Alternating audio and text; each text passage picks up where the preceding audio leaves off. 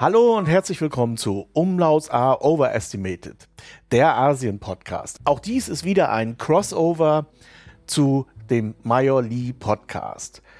Heute habe ich Jan von Rissenbeck hier im Podcast. Er wohnt in Hongkong und wird uns gleich ein bisschen was erzählen über die Spielorte von Major Lee beziehungsweise von dieser Krimi-Geschichte. Deshalb auch das Crossover. Aber wir wollen natürlich auch ein bisschen Hongkong attraktiv machen für Touristen, wenn es mal wieder so weit ist, dass man reisen kann. Und ansonsten ja, halten wir das so, wie man das eben früher gemacht hat, als Zonendödel. Man ist dann nämlich im Radio gereist und hatte keine andere Möglichkeit, als sich da geistig hineinzuversetzen. Jan, ich würde sagen, stell dich erstmal vor, wer du bist, was du machst und naja, so die Sachen. Ja, hallo, ich bin's, der Jan. Ja, ich wohne seit 2017 in Hongkong. Was mache ich? Ja, ich mache hier Marktforschung für eine kleine deutsche Firma, was eigentlich ich hauptsächlich im Mainland China mache, nur seit zwei Jahren. Ja, sitze ich hier ein bisschen fest in Hongkong. Nun gut, das meiste kann man auch online erledigen. Ja. Du bist auch Musiker, ne? Also du hast ja eine ganze Reihe von Stimmt. Hobbys, die ich auch habe. Stimmt, ja, ja. Deshalb kenne ich dich auch schon recht lange. Du bist mir schon vor Jahren äh, mit der Fotografie aufgefallen ah, in einem okay. Fotopodcast. Ah, ja. wahrscheinlich Happy Shooting oder so. Genau, Happy Shooting. Hey, das ist ja cool. ja, ja, genau. Da, da warst du immer mit einigen Kommentaren zugegen, die ich immer sehr interessant fand, ja. Und als ich dann hier in Hongkong landete, bist du mir natürlich mit dem Podcast untergekommen und auch so irgendwie, ich weiß gar nicht, auf Facebook etc. Ja, hab so eine kleine Nähe festgestellt, auch was, gerade was die Sicht auf China angeht. Da hat man, wenn man hier lebt, naja, hier Hongkong vielleicht nicht gerade, aber im Mainland eine andere Sicht als man mhm. das so von den Medien in Deutschland vermittelt bekommt. Ja, ich glaube auch ähm, ganz allgemein, wenn man in Asien lebt, verändert sich die Sicht schon. Das ganze politische Gedöns machen wir mal beiseite, aber ja. es, man, man betrachtet die Welt schon, wenn man, je länger das geht, dann doch immer mehr mit einem anderen, mit einem asiatischeren Auge, finde ich. Ja, das ist natürlich auch ein Grund, warum ich hier bin. Irgendwie so mal ein bisschen die, die Sicht erweitern, ja. Ja, ja. Das hat sich auch bisher gelohnt, obwohl nun Corona hier einen ziemlichen Strich durch die Rechnung macht. In Hongkong sitzen wir nun seit zwei Jahren fest. Du wohnst natürlich nicht in Yau Ma Tai oder Kowloon oder so, sondern du hast mir erzählt, du wohnst auf einer kleinen Insel. Ja, eine der kleinsten, Peng Chau. Von hier aus kann man einen deiner Spielorte auch sehen, die andere Insel, Lama. Mhm. Peng Chau ist eine der kleinsten Inseln, recht eine lokale Insel. Hier ist nicht so viel los. Es gab mal eine westliche Bar hier, die hat dann dank Corona auch irgendwann schließen müssen, weil hier nichts mehr geht. Aber wir haben einsame Strände hier und ein paar Cafés. Am Wochenende viele Besucher aus ja, Hongkong Island und äh, ist ein recht beschauliches, ruhiges Leben hier. Und wenn man in die Stadt muss, ist man in 20, 25 Minuten mit der Fähre drüben. Also das ist alles sehr komfortabel hier in Hongkong. Die Reisewege sind hier eben sehr kurz und ja, ich muss sagen, das Buch spielt, da ist sogar ein ziemlich zentraler Punkt natürlich auch auf Lama. Ja. Aber Lama in diesem Buch ist mehr so ein Konglomerat aus verschiedenen Inseln, die ja, wir so zusammen. Okay. Das hast du wahrscheinlich auch gemerkt, wo ich äh, so, so ein bisschen ja, zusammengeholt habe. Dinge, Lama ist nämlich touristisch eigentlich schon sehr gut erschlossen und da gibt es auch so eine übrig gebliebene Hippie-Kommune, will ich mal sagen. Genau. Irgendwie sowas. Also genau. es ist ein bisschen strange. Andererseits ist es ja. aber auch eine typische Hongkonger Insel eigentlich. Also äh, nicht, na okay. Also ich finde, jede Insel in Hongkong hat immer irgendwas. Dem, auf der einen Insel laufen Kühe frei rum. Ja, auf genau. der nächsten Insel äh, sind Hippies. Sand, auf der übernächsten Insel ja. äh, sind haufenweise Fischrestaurants oder Seafood-Restaurants. Cheng Chao, ja, ja, richtig. So, also jede Insel hat so ihr Ding. Aber da kannst du ja bestimmt mehr zu sagen, als ja. ich das so sagen könnte. Ja, dein Spielort Lama, ja, das mit den Hippies, das ist schon wahr. Ne? Also es ist so ein ein kleiner alternativer Ausstiegsort immer schon gewesen und deshalb sind da eben auch sehr viele Althippies, die für meinen Geschmack da ein bisschen zu sehr die Oberhand haben. Wir hatten auch mal überlegt, bevor wir auf Pengchao gestoßen sind, da hinzuziehen. Aber meine Tochter, die mittlerweile 13 ist, hat sich da sehr verwehrt, weil sie hm, so die Leute ein bisschen strange fand dort. Wir haben da natürlich Freunde, die auch in dem Umfeld so ein bisschen unterwegs sind und die fand die Leute einfach furchtbar. Und ja, so alteingesetzt, äh, Insulaner haben ja dann oft auch so ein paar Eigenheiten und die Hippies dort, ja, haben das eben auch, die halten sich schon so ziemlich für den Mittelpunkt und jeder, der von außen kommt, mhm. Ist da so ein Eindringling und naja. Ja, wir also, kommen ja später noch auf Hiddensee zu sprechen. also, ja. das, das liegt vielleicht ein bisschen auch am Inseldasein. Ähm, das ist richtig, ja. Aber das ist auch mein Eindruck von Lammer tatsächlich, ja. Ja, hier, hier ist es ähnlich. Und hier sind es halt die Locals, die äh, uns Westler auf der Insel nicht haben wollen, weil wir natürlich hier das leidliche äh, Gentrification-Thema, wir mhm. versauen hier natürlich die Mietpreise. Das ist leider so. Man konnte hier früher extrem billig im Vergleich zu Hongkong Island wohnen und die Zeiten sind ein bisschen vorbei. Jetzt hier wohnen circa 3000 Leute auf ein Quadrathektar mhm. äh, äh, und, und äh, 300 sind davon Westler und wir haben ja nicht den besten Ruf hier, so mhm. wegen ja. dem Geld. Naja, nun ist aber auch tatsächlich so, dass äh, also Gentrifikation in Hongkong ist ja schon so ein Thema, äh, weil Yau Ma Tai, da kann eigentlich überhaupt keiner mehr wohnen, glaube ich. ich. Zumindest verstehe ich nicht, wie man das noch sich leisten kann. Oder auch manche andere Orte in Hongkong ja. oder das Victoria, das ist mir irgendwie, das ist schon längst irgendwie entglitten in irgendeine Preisregion, die, die ich einfach nur noch absurd finde. Irgendwo, da muss man schon irgendwo auch ein bisschen ausweichen. Und die Inseln hatten ja früher so ein bisschen den Nachteil, dass man ja immer über die Fähre musste, wenn mal so Taifunsaison ist. Naja, dann saß man eben fest. Also es ist heute immer noch so. Ich aber man hat sich ja nun doch allmählich an den ganzen Lockdownerei gewöhnt. Also man hat vieles auf Online irgendwo genau. verschieben können. Und was mir auf Lama aufgefallen ist, die Schule dort, äh, also nicht in dem Hauptort, ich weiß jetzt leider nicht, wie der äh, andere Ort heißt, wo auch die Fähre direkt rüber nach Aberdeen geht. Ähm, die dort hat dort geschlossen. Ne? Also Schulen werden natürlich immer knapper. Und das ist gerade, wenn du ein Kind hast, natürlich irgendwo schwierig, sage ich es mal vorsichtig. Ja, meine Tochter muss da auch durch, die äh, fährt halt mit der Fähre rüber morgens. Man muss halt schon extrem zeitig aufstehen, ja, das ist richtig in Hongkong. Fangen die Schulen ja auch relativ zeitig an, wegen dem Verkehr. Die Schulbusse müssen quasi zuerst durch die Stadt durch, bevor der Berufsverkehr kommt. Sonst wird es mhm. ja, eng. Aber ja, also wenn man einmal auf so einer Insel wohnt, sieht man da überhaupt kein Problem mehr. Also mit der, mit dem Weg, also mit der Fährfahrt, weil man lernt das zu genießen, die halbe Stunde Ruhe auf der Fähre. Aber ja, mhm. Für die Leute von außen ist das immer so was, ja, wie, kann man sich das antun? Aber ja, ist Geschmackssache. Naja, ich meine, ich stelle es mir eigentlich auch sehr romantisch vor, aber es ist ja auch so, dass man, ich glaube, die Verlockung Hongkong ist, ja. das habe ich ja auch versucht in dem Buch ein bisschen zu schildern, diese ja. Wahnsinnsstadt, die einen ja wirklich komplett flasht, irgendwie, wenn man das erste Mal da ist, da kann ich vielleicht gleich noch was zu sagen.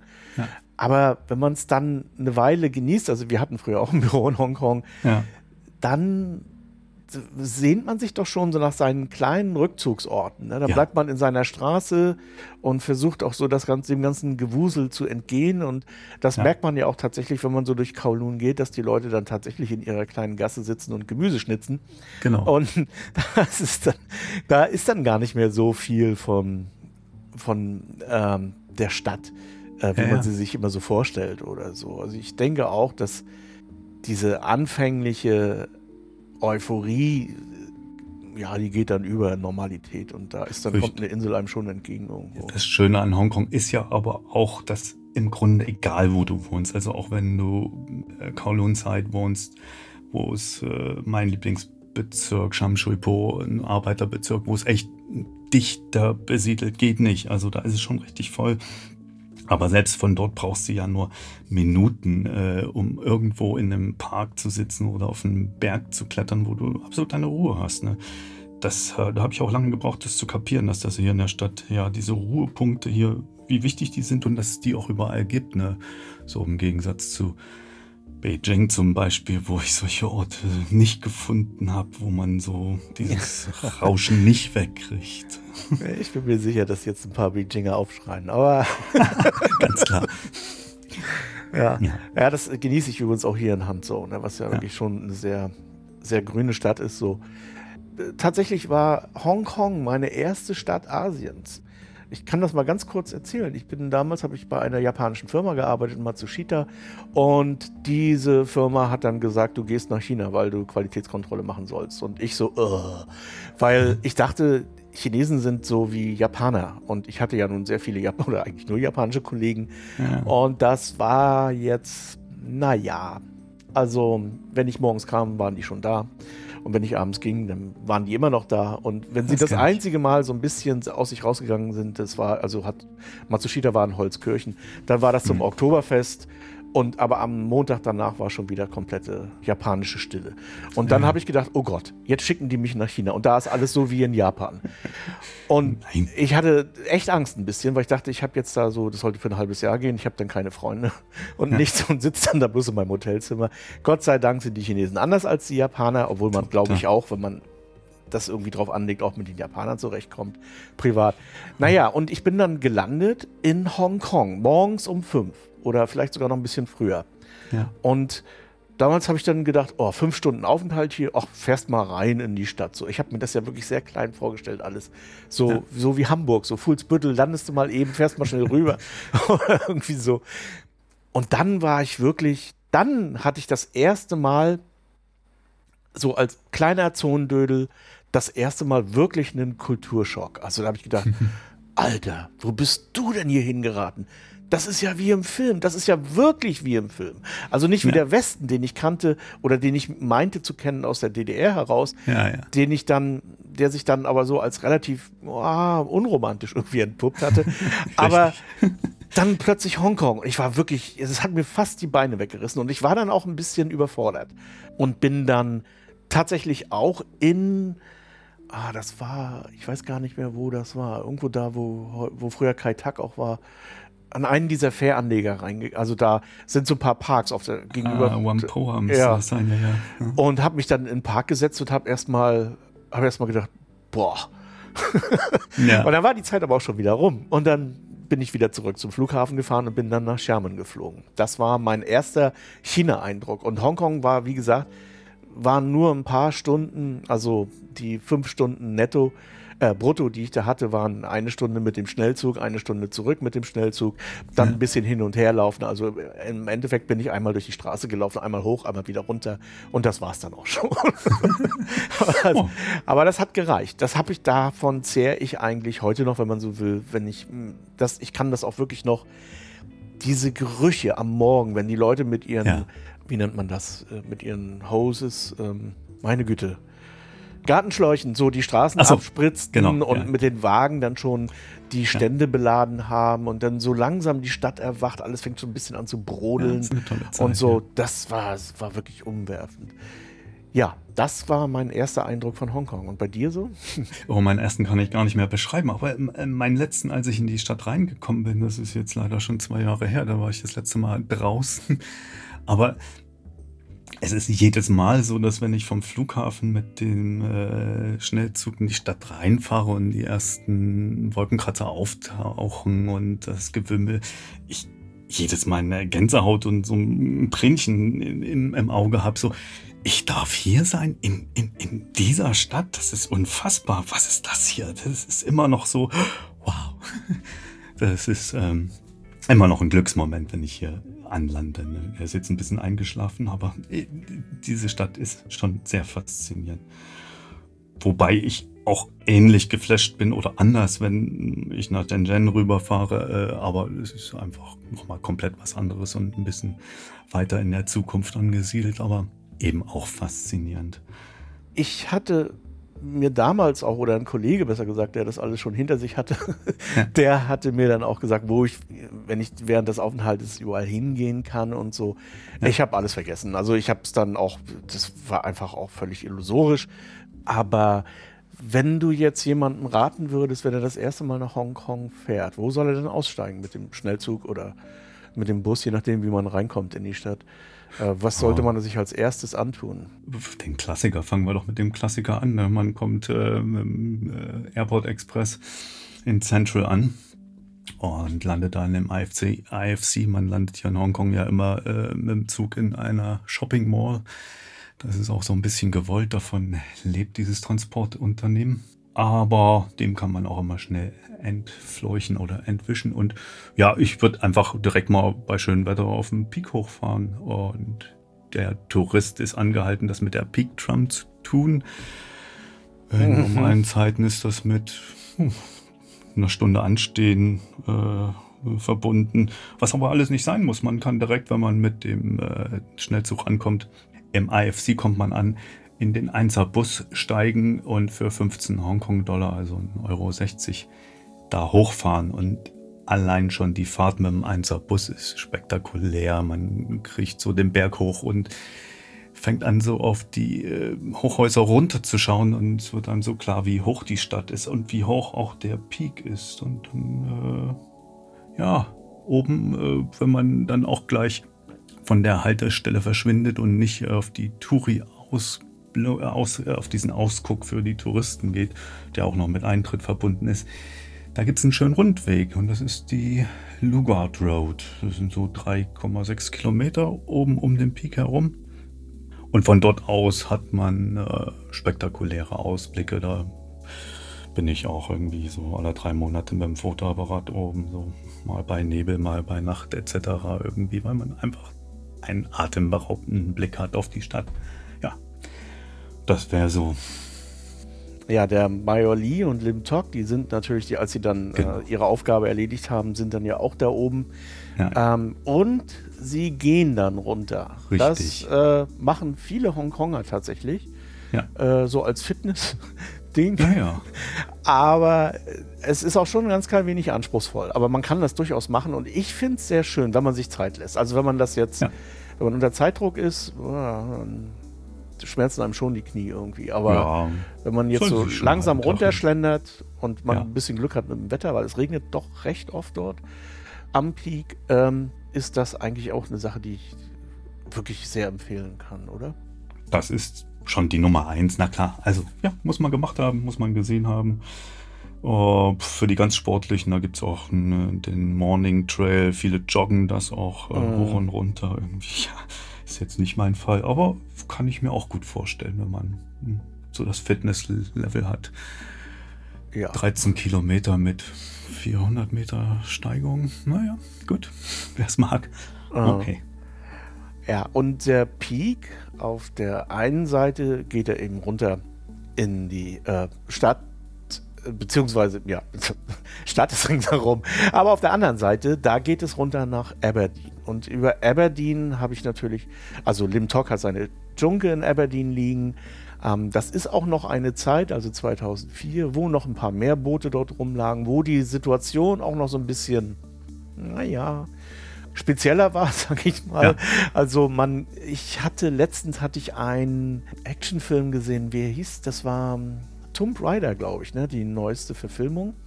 Und ich bin nicht ganz sicher, aber ich denke. Hm. Und ähm, das fing auch in Aberdeen an, tatsächlich. Ah, ja. äh, natürlich mit einer Jagd über lauter Boote.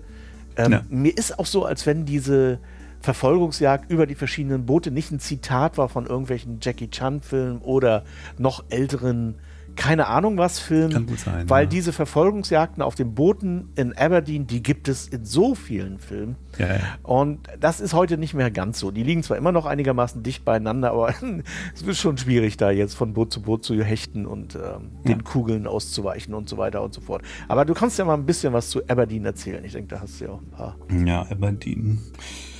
Ja, es gibt halt äh, die eine große Anzahl von den Tankern, ne, die da auf dem Boot wohnen. Das ist so eine alte Gruppe, die oder das sind so die ersten Siedler gewesen in Hongkong, die Boat People und äh, die waren hauptsächlich äh, Aberdeen oder auch in Stanley haben die auf den Booten gewohnt oder tun sie heute noch. Mhm.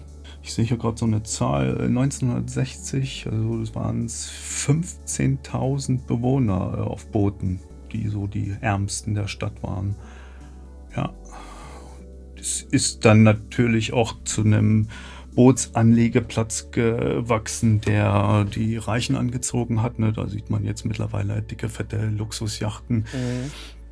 Aber eben auch Hausboote. Oh, die Zahl ist geschrumpft, äh, aber es gibt immer noch Familien, die da ganz normal auf dem Hausboot wohnen. Auch Westler, die sich da ein Hausboot ausgebaut haben. Aber es wird schwieriger. Also ich glaube, man kriegt keine Lizenzen mehr. Also wenn man jetzt ein Boot da kaufen würde, hätte man es unglaublich schwierig, den Liegeplatz ja, äh, lizenziert zu bekommen, also da weiterhin Strom und Wasser zu bekommen. Im Grunde will man das abschaffen.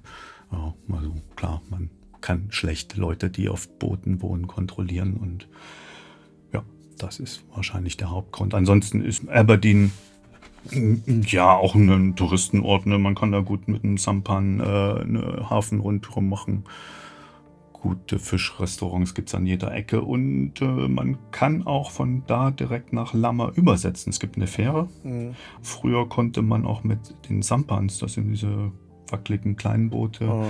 für ein kleines Geld äh, rüberfahren. Aber das dürfen die nicht mehr. Aber ich bin neulich, weil ich die Fähre verpasst habe, doch mal irgendwie haben wir einen angefragt. Also sie machen es dann heimlich schon noch und man kann mit so einem Sampan übersetzen nach Lama auch von ja. Aberdeen. Umgekehrt gilt das übrigens auch so. Also weil die ja. von Lammer von der Seite fahren nicht so viele Fähren und wenn man da mal was verpasst hat, dann ja, ja. kann man sich das auch relativ schnell selber organisieren, ähm, dass man doch wieder zurückkommt ja, diese Boat People, das waren natürlich auch viele Outlaws, ne? Und ähm, das ist auch in diesen Filmen, da spielten natürlich die Triaden und was weiß ich über alles so eine Rolle. Das spielt ja auch Richtig. in dem Buch eine entscheidende Rolle. Ja. Muss man dazu sagen, da ist natürlich viel Fantasie in dem Ganzen, ja. aber ich finde, mit diesen Klischees spielt sie es ganz gut, weil sie einen relativ realen Kern hatten. Jetzt vielleicht nicht mehr so, aber äh, deswegen habe ich es ja auch ein ganz klein wenig in die Vergangenheit gesetzt. Genau. Also äh, im Grunde nach dem Handover wurde die Polizei hier umstrukturiert und neu aufgebaut und äh, die natürlich eng verwoben waren mit den Triaden und äh, über Jahre gab es einen ziemlich harten Kampf und das ist jetzt so ein bisschen das hat sich in, in die Banken hinein verschoben oder eben ja in den, in den Drogenhandel, der im, im Hafen stattfindet, also wo es nicht um kleine Tütchen geht, sondern um, um, um Schiffsladungen etc. Aber ja, so der, der, der, diese Kleinkriminalität, naja, die Triaden hatten nicht viel mit Kleinkriminalität zu tun, aber ja, im Grunde auch dann schon, doch ja. auch irgendwo, aber das, das, das ist in Hongkong nicht mehr da. Also es ist halt schon eine der sichersten und hm, ja, Kriminalstatistik. Ich kenne sie jetzt nicht, aber ich, ich denke, es gibt kaum Kriminalität. In den letzten zwei Jahren ist es sicherlich ein bisschen gewachsen, weil die Einkommensverhältnisse sich hier ein bisschen verändert haben durch Corona. Viele mussten ja Geschäft schließen. Man hört jetzt gelegentlich von Raubüberfällen, was es vor zwei Jahren einfach gar nicht gab.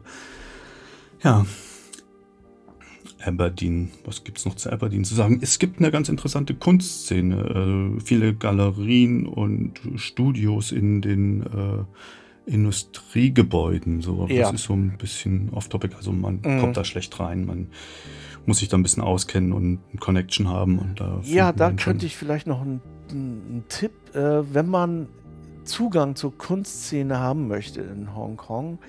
Da gibt es eine ganz gute Kommune oder Community, die, ähm, der Jockey Club. Und die Leute, die dort im Jockey Club ihre Galeries und Ateliers haben und so weiter, wohnen zum Teil auch in Aberdeen und ja. über diese Schiene kommt man relativ schnell in diese Lofts oder so, wenn da irgendwie genau. Ausstellungen oder ähm, so Sachen oder Musik natürlich auch häufig genau. sind. Ja, so.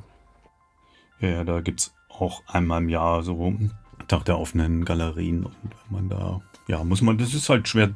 Hier in Hongkong ist so die, die Art-Szene, also es gibt so einmal die hochbezahlte, schicke, äh, ja, Leute, die äh, Kunst als Wertanlage kaufen, Szene. Und es gibt natürlich auch den, den sogenannten ja, Underground, aber dann Zugang zu kriegen, ja, das ist halt, muss man sich schon ein bisschen mühen, aber man schafft das schon, man kommt da schon rein und findet die richtigen Kanäle wo man dann eingeladen wird und wo man dann auch spannende Sachen hier sehen kann. Ja, der, wie heißt der eigentlich? JACC, oder? ja, ja, genau. Ja. Das werde ich mal verlinken in den Show Notes, weil da kommt man dann mit Leuten in Kontakt. Die haben übrigens auch eine sehr schöne Fotoapparate-Messe. also Flohmarkt. Ähm, ich weiß nicht, ob der jetzt in den letzten Jahren noch war, aber ich habe da schon nee. mal so ein bisschen Geld gelassen. Ah, vor ja. einiger Zeit. so ein paar analoge. Was habe ich hier gekauft? So ein paar Kodaks oder so. Naja. Ja, da ist Hongkong ja eh ein Eldorado für alte Kameras. Ähm, mhm. Das, ja, da kann man viel Geld lassen. Da könnten wir uns ja eigentlich auch direkt hinbewegen, so in Richtung Nathan Road, äh, ja. Kowloon Side. Genau. Das ist da der Ort, wo auch das Hibiskus ist, also dieses äh, Restaurant, dieses Nudelrestaurant. Ja. Das Nudelrestaurants sind in Hongkong jetzt echt nichts Besonderes, sondern Nein. die begegnen einem an jeder Ecke und ich kann jedem Touristen nur empfehlen, egal wie das von draußen aussieht, das ist okay. Und wenn da Chinesen ja. drin sitzen, dann ist das noch viel okayer. Wenn da überhaupt keiner drin sitzt oder nur Ausländer, dann vielleicht nicht so, aber ähm, diese Nudelrestaurants, die manchmal wirklich mit einem, einem sehr spröden Charme daherkommen und ja. die schon sehr früh aufhaben, sind dringend zu empfehlen. Und das ist natürlich da drüben gerade, also an dieser Ecke. Aber erzähl du. Ja, da sagst du was mit dem spröden Charme. Die Hongkonger sind schon eigentlich sehr hilfsbereit und freundlich, aber so manchmal äh, erschlägt es ein bisschen diese etwas harsche Art so im Restaurant wenn einem das Besteck oder die Stäbchen und die Speisekarte einfach so vor die Nase geworfen werden und nicht auf den Tisch gelegt werden. So, das ist so ein bisschen ruppig manchmal und mhm. man, das ist so, ja, so eine Berliner Mentalität, da findet man das ja. auch gerne. Mhm. Äh, für Asien ein bisschen ungewöhnlich, aber es ist herzlich. Also äh, man darf sich, darf sich da nicht verwirren lassen. Es ist nicht so gemeint, so, aber als Gweilo, äh, weißer Geist, wird man halt ganz normal behandelt und man kriegt halt das Essen, was dann kommt, auch einfach auf den Tisch geknallt, irgendwie ohne großes Brimborium in so einem Nudelgeschäft. Ne? Mhm. Und es geht da halt auch schnell rein und raus. Also die Leute haben da einen ziemlich hohen Durchlauf. Ne? Also äh, in der Mittagszeit von 12 bis 3 gehen halt alle essen. Ne? Also mhm. niemand würde zu Hause sich sein Süppchen aufsetzen, sondern alle gehen vor die Tür. Und das macht natürlich einen ziemlichen Stress den Leuten, die im Restaurant arbeiten, also da Nettigkeiten zu verlangen. Das ist Quatsch. Ja, wenn die, das, die Nudelrestaurants habe ich eingeworfen, aber du hattest noch ein paar Sachen da in der Gegend, also äh, gerade so Kowloon oder so, wo du auch sagtest, so ein bisschen off the beaten path. Ja, auch muss auch nicht off the beat sein. Also was sich auf jeden Fall immer lohnt, ist irgendwie, wenn man in Central wieder als Ausgangspunkt, nehmen wir an, wir kommen vom Peak runter, mhm dann äh, zum Star Ferry Pier äh, sollte man auf jeden Fall äh, gehen und erstmal übersetzen aufs Festland nach Timchatchui und mit der Fähre. Mit der Fähre. Ah ja, okay. Ich fahre immer mit dem Bus aber, oder mit der Metro. Aber. Nee, nee, die Star Ferry ist gerade also, wenn du gerne fotografierst, selbst ja, klar. Äh, also das von schon. der Fähre. Aha hast du mal einen spektakulären Blick. Aber selbst die Fähren, die sind irgendwie 150 Jahre alt. Ich weiß nicht genau, ob 150 oder 100, mhm. aber sind schon ganz schön alt. Äh, sind ein super Motiv. Also da, mhm. äh, also auch, auch die äh, Opas, die darauf arbeiten, die, die, äh, diese ganze Anlegeprozedur etc. Das ist äh, für, ich glaube, zwei Hongkong-Dollar, zwei, mhm. 2,60 oder so. Das ist äh, immer das, wieder. Das ist auch wirklich wenig, ja. Ja, ja immer wieder super macht einen Riesenspaß. Und dann äh, landet man, wenn man möchte, auf der Nathan Road. Und die, das ist so die längste Straße, die sich halt äh, dann durchzieht von Chemchachui über Yaumatai Richtung. Äh, na, jetzt komme ich gerade, jetzt habe ich einen Hänger. Äh, Shambishui Po. Ja, mhm. Das ist so mein Lieblingsbezirk, aber zwischen Jimtachui und Chamshuipo hat man in den äh, links und rechts in den Nebenstraßen so Temple Street, ähm, Yaumatai, so ein paar Ecken, wo es auch gerade abends viel Spaß macht. Äh, die alten Neonreklamen hängen da noch, die gerade sehr mhm. am Aussterben sind, aber da sollte man auf jeden Fall einen Abendspaziergang machen, um so das alte Hongkong-Flair mit den vielen Lichtern ja, zu genießen. Das macht auf jeden Fall Spaß, da unterwegs zu sein. Uh, ja. Es gibt auch ein paar Nachtmärkte dort. Also mindestens zwei fallen mir ein. Einer weiter unten schon in Zimschatzui. Der ja. ist da, wo die Müllentsorgung ist. also, ich weiß jetzt leider nicht genau, ah, wie der Ort heißt, ja, aber. Ja, also das ist auch immer sehr nett, also weil es wirklich Nachtmärkte sind. Ne? Also genau. schon machen wirklich erst auf im Dunkeln. Auch nicht jeden Tag, ich weiß nicht wenn wir weitergehen, dann kommen wir natürlich irgendwann zum Ladies Market. Das würde ich auch als Tourist mitnehmen schon irgendwie. Aber Kann man machen. Es ja. ist natürlich, äh, muss einem klar sein, das ist äh, schon sehr touristisch. Aber die Gegend ist natürlich auch trotzdem ziemlich cool da oben. Also genau. Ja, vor allem auch links und rechts äh, von diesen Märkten sind sehr gute Restaurants. Also mhm. Ladies Market, da hast du links und rechts ganz viele japanische Restaurants. Also auch viele äh, Nudelgeschäfte etc., die alle sehr gut sind für kleines Geld. Also da kann man sehr gut essen. Wo war ich stehen geblieben? Temple Market wollte ich noch sagen. Da hat man halt auch einen, so einen touristischen Nachtmarkt. Da gibt es halt sehr viele chinesische Fisch- und Oyster-Restaurants, die auch alle für ein kleines Geld ein sehr gutes Essen machen. Also das lohnt sich auf jeden Fall da abends essen zu gehen und man kann meistens auch draußen sitzen und äh, vorm Laden und da sein Bier trinken und lecker essen. Also oh. schön finde ich auch diese Karaoke-Zelte auf einigen dieser Nachtmärkte. Ich weiß nicht, ob es das heute noch gibt, aber. Das, die, das sind jetzt Läden, die sind jetzt ah. äh, links, rechts, genau. Ja, ja, ja. So in Zelten sind da in, rings um die Pavillons noch, so, ja. ja die, die Wahrsager untergebracht. Genau, haben. ja, richtig. Genau, ja. ja. Die Fortune Teller. Das ist auch, was mich wundert, ist, dass sehr viele junge Leute das aufsuchen. Ähm, ja, aber gut, was soll man dazu sagen? irgendwie macht es auch Spaß. Ich habe neulich auch bei so einer Geistheilerin mir mein Glück geholt. Also es gibt hier auch so eine Tradition von mhm. Äh, Beschwörerinnen, die mit einem Schuh mh, mm, deine bösen Geister in Form von Zetteln zerklopfen. Also sie klopfen da so lange drauf ah, rum, bis okay. sich der Zettel aufgelöst hat. Ich habe neulich mal so eine Prozedur mitgemacht, weil ich ins Krankenhaus musste und dachte mir, wenn ich schon hier wohne, dann muss ich auch mal die Hongkonger Geister hier für mich arbeiten besänftigen. Ja. Ich habe ja die Geschichte in Hongkong angesiedelt während des Frühlingsfestes. Würdest du Touristen empfehlen, während des Frühlingsfestes nach Hongkong zu kommen, wenn das wieder möglich ist natürlich? Ne? Oder ist das eher so eine Zeit, wo man sagt, ah, besser wegbleiben hier, das ist zu kompliziert? Äh, eigentlich ist es doch kein so großes Problem, weil der, also der touristische Strom aus Mainland bleibt eigentlich aus, weil ja doch alle mhm. zu den Familien fahren. Und eben auch die Hongkonger, die ja im Mainland auch verwurzelt sind, viele hier und äh, machen sich ja in der Regel dann auf zu ihren Familien. Von daher wird es in der Stadt gar nicht viel voller. Also das ist gar kein Problem. Also man ist da eigentlich eher gegen den Strom. Mhm, es wird aber so ein bisschen gedimmt auch. Ne? Also es kann sein, dass man bestimmte preiswerte Hotels nicht offen haben vielleicht oder? Ich glaube, das findet so nicht mehr statt. Also ich dachte auch immer irgendwie, man sollte noch einkaufen gehen oder etc., weil die Geschäfte schließen oder Restaurants nicht aufhaben. Das hat man uns so am Anfang erzählt. Aber eigentlich geht das Leben ganz normal weiter. Also ich habe keinen großen Unterschied mhm.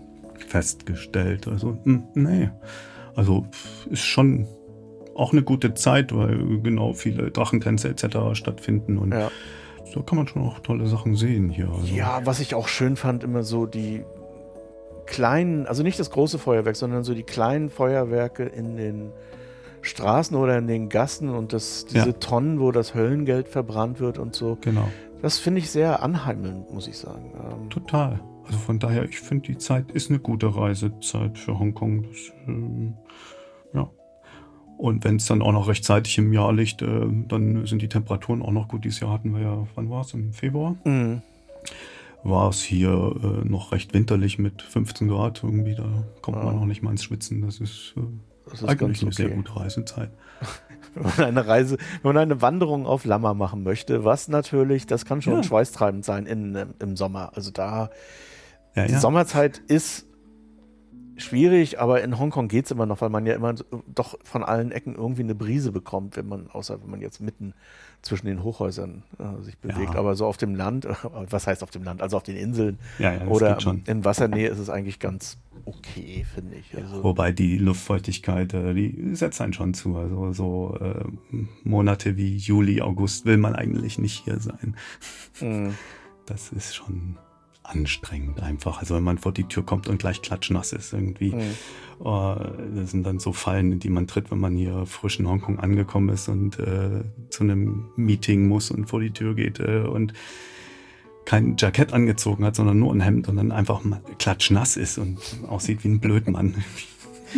ja. Ja. ja, das also ich finde auch, Sommerzeit ist ein bisschen schwierig, ja, aber persönlich muss ich sagen, ähm, Hongkong geht noch. Ja, die Luftfeuchtigkeit ist nervend. Äh, man kann ja auch so ein Beijing-Bikini anziehen. Ja, ja. das tun ja, viele Hongkong. Also ich weiß gar nicht, warum das Beijing-Bikini heißt. Eigentlich müsste das Hongkong-Bikini heißen, denn da habe ich es auch das erste Mal gesehen und da ist es wirklich schon sehr oh. verbreitet, hm. finde ich. Jetzt nicht unbedingt in. Ja. Äh, ich, in, ich in, fand da im Mainland die Dichte schon ein bisschen höher. Ja, also, echt? Äh, okay. Ja. Also wer es nicht weiß, das heißt, das ist einfach, man zieht sich sein, man rollt sich seinen feinen Ripp auf bis unter die Brust. Ja. Äh, und damit der Bauch frei ist. Ja, da muss man eigentlich ein Foto posten. Ich habe leider ja, keins, glaube ich. Ich habe schon ein paar, ja. Ich werde das schon machen. da ja, gibt es doch eine schon. ganze Reihe von Bildern. Aber ja, wenn man es dann mal selber macht, merkt man auch, hey, das ist gar nicht so schlecht. ja, bauchfrei vom Feinsten. Also so. die, ja, ich finde die Temperaturen in Hongkong ganz okay. Ich war auch mal im Sommer da.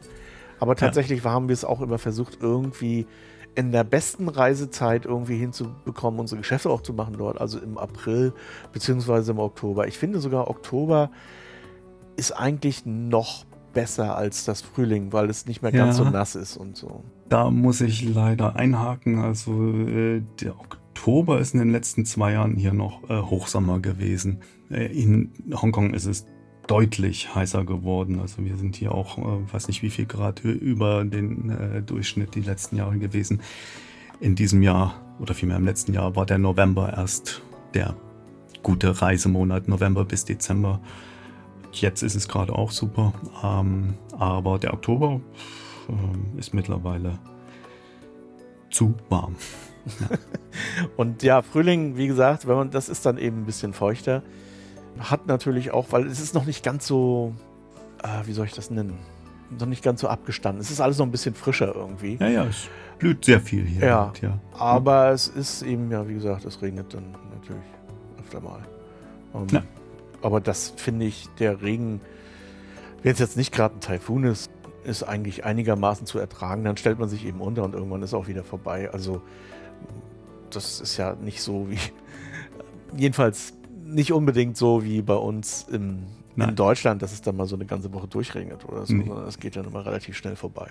Geht schnell vorbei, es ist nicht kalt und äh, meistens hat man einen Schirm dabei und wenn man keinen dabei hat und so vom Bus in die U-Bahn-Station äh, muss, nimmt einen auch äh, schnell mal jemand unter den Arm und, und äh, bringt einen mit dem Schirm mhm. in, in die Trockenheit. Mhm. Ja, was hast du noch so? Achso, ne, wir sind gerade noch so der, auf der Nathan Road, sind mhm. jetzt äh, ja, Mongkok durch, also Ladies Market. Äh, dann kommt halt Shamshui Po, mein Lieblingsbezirk, Arbeiterbezirk, dicht besiedelt und äh, gibt es halt tagsüber einen riesigen Markt, wo du eben auch von äh, der alten gebrauchten Fernbedienung von äh, AC oder vom Fernseher alles kriegst irgendwie mhm. oder eine, einen steinernen Buddha oder pff, die neueste LED-Leuchte, irgendein Audiokabel, einfach alles wirst du da finden für einen extrem geringen Preis. Also die Preisunterschiede zwischen, das ist eine halbe Stunde Fahrt von Central nach da sind so das macht fast 30 Prozent aus. Also wenn mhm. du jetzt irgendwie so ein, so ein Audiokabel in Central kaufst für 10 Hongkong-Dollar, kostet das ja, eben nur 7. Ah. Und mittendrin sind halt mittlerweile auch ganz viele Galerien und Cafés gelandet, die aber weit weg von Central alle in junger chinesischer Hand sind. Also man sieht wenig Westler dort, da verirren sich ganz wenig Westler hin. Und das macht es halt für mich recht attraktiv, weil da eine sehr junge Avantgarde-Szene unterwegs ist, die ja dann auch noch äh, guten Kaffee macht in netten Cafés und man immer wieder auf irgendeine Überraschung trifft, egal wo man hinkommt. Also da ändert sich jede Woche irgendwas, irgendeine komische Galerie macht auf oder irgendein Laden mit abgefahrenen Klamotten etc. Also das ist so eigentlich gerade der spannendste Bezirk, aber das wird schon wahrgenommen, aber eben, ja, es ist wie immer, äh, es gibt da keinen Ratgeber oder kein, kein Guide. so, man muss da ja. interessiert sein und unterwegs sein, dann findet man schon spannende Sachen. Da. Mhm. Also ich habe auch äh, da so eine Strategie eigentlich. Ich suche mir die Orte, wo diese Menschen sind, die dahin gehen, wo ich gehen, gerne hingehen wollte. Also ja. das hatte ich ja gesagt, das JACC, wenn es um Kunst ja, geht ja. und solche Geschichten. Aber es gibt natürlich auch so Kneipen, wo sehr viele Musiker sind und dann muss man einfach mal auch auf die Leute losgehen und fragen, hey, was spielt genau. heute Abend für eine Musik? Es hier irgendwo, was weiß ich? Ähm, du hattest ja auch bei der ähm, Musikfolge äh, kritisiert, dass du das nicht so weich ist. In Hongkong mag das auch tatsächlich sein, aber das ist eine andere Geschichte auf jeden Fall. Ja, ne, gut, da, wir, da hake ich kurz ein. Ja, Hongkong ist äh, natürlich von der Musikszene sehr westlich geprägt, aber ich höre eben auch viel in die Mainland-Musikszene rein und das ist einfach dann, glaube ich, schon auch eine Geschmackssache. Also ich kann ja vielleicht eine Playlist noch äh, machen und einhängen. Also ich höre da die chinesischen Punkbands, die mhm. sehr interessant sind, oder Hardrock-Bands etc. Also diese sogenannte Indie-Musik, die ist in China eben auch nicht so klein, weil das Land ja doch riesig ist. Und äh, da gibt es, also gerade auch in Wuhan gibt es eine riesige, was heißt riesig, eine große unabhängige Musikszene, die eben nicht kitschig, schmalzig, sondern ja, schon zur Sache geht. Hm, das war mir nämlich neu, das wusste ich nicht, ehrlich gesagt. Ja. Also Wuhan ist ja jetzt echt nicht weit weg von hier, aber wusste ich nicht. Und, Dann verlinke äh, ich, ich schicke dir ein paar Sachen, die könntest du ja mit verlinken. Da gibt es äh, ganz interessante Artikel und auch Videos von den Machern dort. Und, mhm. ja. Jetzt ist Punk, ja, höre ich zwar, also, wenn es um solche Sachen geht wie Knorkater oder so, dann bin ja. ich schnell dabei. ähm, wenn die Leute sich selber zu ernst nehmen, dann habe ich ein Problem. Aber deswegen, ja, ja. Metal ist eigentlich immer so ganz nett, weil das ist, kommt immer auch so ein bisschen selbstironisch daher und so. Es nimmt sich nicht so ernst. Und da suche ich tatsächlich hier in China immer so ein bisschen und es ist dünn schon irgendwie. Aber vielleicht liegt das auch an meiner Peer Group, weil auch die, meine ganzen Kolleginnen, ja, die haben es auch lieber seicht. Ja, ja. also das kann schon sein, dass man da gar nicht so den Zugang bekommt. Wäre schon ja, interessant. Ja, das, da, wie gesagt, es gibt schon eine agile Szene. Ähm, ich bin auch erstaunt gewesen, als ich die ersten Male in Shenzhen ausgegangen bin, dass da unglaublich viele westliche Bands spielen, die in Hongkong gar nicht ankommen, aber das hat auch mit der Visapolitik zu tun was ich nicht für möglich gehalten habe, das letzte Konzert, was ich gesehen habe in Shenzhen vor zwei Jahren, das waren die, die Sandins haben da gespielt, wo ich, also eine uralt Punkband, die überhaupt nicht mein Fall ist, aber wo mhm. du mitten in China stehst und denkst, hä, wie kommt das jetzt? Und, mhm. Ja, aber das ist äh, nichts Ungewöhnliches Interessant. aus meiner Perspektive. Ja. So. Ja, wenn man jetzt da oben ist, am Ende der Nathan Road, wo würdest du dann sagen, wo findet man Leute, an die man sich so anhängen könnte, um dann die Nacht zu verbringen, um da durch das nächtliche Hongkong zu streifen. Ja, da oben wird das nächtliche Hongkong für ein Guaylo schwierig. Also das hm. äh, muss ich gestehen, da. Ähm, also dann doch wieder zurück nach in, Central in, oder? Ja, vielleicht besser zurück nach Central oder du Times Square. Äh, versuchst dein Glück und setzt dich da tagsüber in ein paar Cafés und mhm. versuchst mhm. Kontakt zu netten Leuten zu kriegen. Kann sein, dass das klappt, aber so einfach wird es nicht sein. So, also. Ja, ja, man ist dann wirklich gut beraten, sich vorher vielleicht die entsprechenden, wirklich sehr speziellen Reiseführer herauszusuchen, wenn man danach ja. sucht. Ähm. Ich komme da auch, also mir geht das ja auch so, dass ich dann immer irgendwo eingeladen werde. Das passiert relativ schnell, weil wir immer irgendwie auch geschäftlich mit Leuten zu tun haben und sagen, heute Abend gehen wir in den und den Turm. Und da oben ist irgendwo eine, eine geile Session. Und ja, da kommt man als Normalsterblicher meistens ja gar nicht so ohne weit, da kommt man unten schon am Concierge gar nicht vorbei. Und dann bin ich da und ich kann, ich weiß dann später auch gar nicht so genau, wo ich war, wenn ich das irgendwie weitergeben möchte. Also da muss man wahrscheinlich wirklich so ein bisschen Initiative walten lassen. Aber ich muss sagen, das ist in anderen Städten auch nicht anders. Also das ist auch selbst, selbst in so offenen Städten wie New York nicht anders, dass man da, wenn man wirklich gute Stimmt. Clubs will, dann Stimmt. muss man auch jemanden kennen irgendwo, wo, ja, der weiß, wo was läuft oder irgendwie. Ja, ich bin da auch ein paar Mal geschäftlich gewesen und war auf der Suche und habe eigentlich nichts gefunden. Mhm. Bin da immer außen vor geblieben. Also ja, man, man watschelt dann so die Fifth Avenue hoch und runter, ja, genau. findet die ganzen Touristenfallen. Da ist nichts. Und aber so richtig ist da nichts, ja. Nee, genau. Nee, nee, genau. Ja, Berlin ist da natürlich anders irgendwie, weil es ja, halt irgendwie vom Clubleben lebt und in jeder Ecke ist was los. Aber äh, ich habe da im Grunde auch keine Ahnung mehr und gehe auch nur noch in den einen und denselben Laden, wo so deine Peer Group sitzt und fertig. Mhm. Also, ja. Ja, da habe ich mich ja auch so ein bisschen ausgefadet jetzt irgendwie die letzten ja. Jahre, weil, ja, weil ich einfach nicht da war. Und ich weiß nicht, die ganze Szene hat ja auch ein bisschen zu leiden im Augenblick. Mal sehen, ja. ob das wieder so wird, wie es mal war. Ich glaube eher nicht, aber Dafür kommt vielleicht irgendwas anderes. Mal sehen. ja, kann auch ein Vorteil sein. Also am Ende mhm. äh, war es dann doch äh, alles, nicht alles, aber vieles für Touristen gemacht. Und ich, ja gut, äh, die Stadt hat schon profitiert, dass ein bisschen Geld reingekommen ist, aber man hat sich auch schon ein bisschen fremd gefühlt. Naja, aber mhm. andere Geschichte. Ja, wir sind noch auf Kowloon-Zeit, ja bin da jetzt noch tagsüber unterwegs, obwohl wir jetzt schon mal am Abend waren. Es gibt so ein paar, so ein, ein schönes Kloster und einen schönen Garten, den ich immer empfehle, oder vielmehr zwei. Der Nanling Garden, das ist, äh, da können wir auch ein Foto verlinken, da habe ich dir eins geschickt. Ist eine, der ist zwar erst 2003 angelegt worden, aber dahinter ist ein etwas älteres Kloster, das Chilin-Kloster. Und das Ganze ist eben auch so eine Oase mit so einer goldenen Pagode in der Mitte und umringt von äh, Hochhäusern. Äh, es ist schon ein traumhafter Platz und in dem Kloster ja, findet man eben auch ähm, betende Mönche und, und ja, ein wunderschöner Ruheort. Ja, die Tempel auf den Inseln, die sollte man natürlich auch nicht ignorieren. Also ja. ähm, da spielt ja auch eine entscheidende Richtig. Szene den Tempel, den ich dort beschrieben habe, den gibt es natürlich nicht. Es auf gibt nur zwei, ja. Aber ja, genau. Es gibt auch, die sind nicht äh, von Wald eingegraben, äh, eingerahmt nee. und auch nicht mit einem Fels im Hintergrund und so.